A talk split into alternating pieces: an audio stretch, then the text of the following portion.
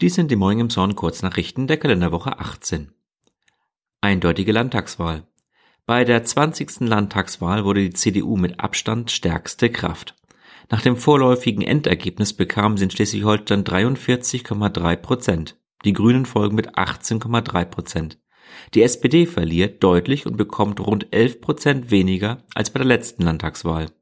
Nicht mehr im neuen Landtag vertreten sein wird die AfD. Sie scheiterte an der 5%-Hürde. Wir schauen uns nun die Wahlergebnisse aus dem Zorn genauer an. Das Direktmandat für den Wahlkreis 21 geht an Birte Glissmann von der CDU. In Emshorn bekommt sie 39 Prozent der Erststimmen. Beate Raudis von der SPD verliert deutlich im Vergleich zur letzten Landtagswahl und landet rund 12 Prozent hinter Glissmann.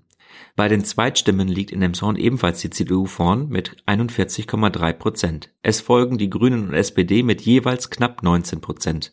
Die Wahlbeteiligung in Emshorn lag bei 53,5 Prozent.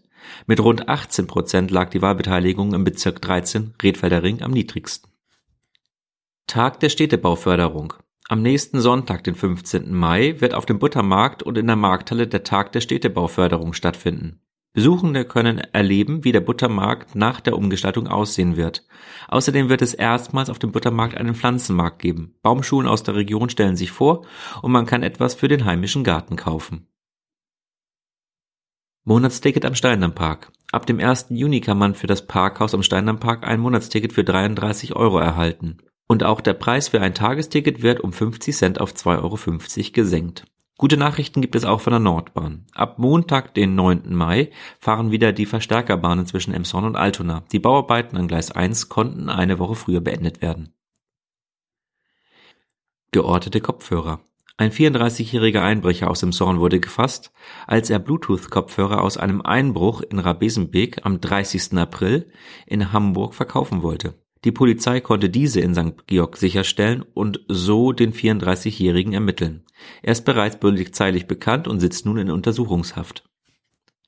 Schwerer Raub an KGSE. Am Dienstag, den 3. Mai, hat ein 17-Jähriger mit einem Mittäter in einer Pause einen 14-Jährigen auf dem Gelände der KGSE mit einem Messer bedroht und ihn zur Herausgabe von Bargeld aufgefordert. Rund zwei Stunden später konnte die Polizei den mutmaßlichen Täter festnehmen und fand auch das Messer in seiner Tasche. Ein Richter erließ Haftbefehl wegen Wiederholungsgefahr. Emshorn damals.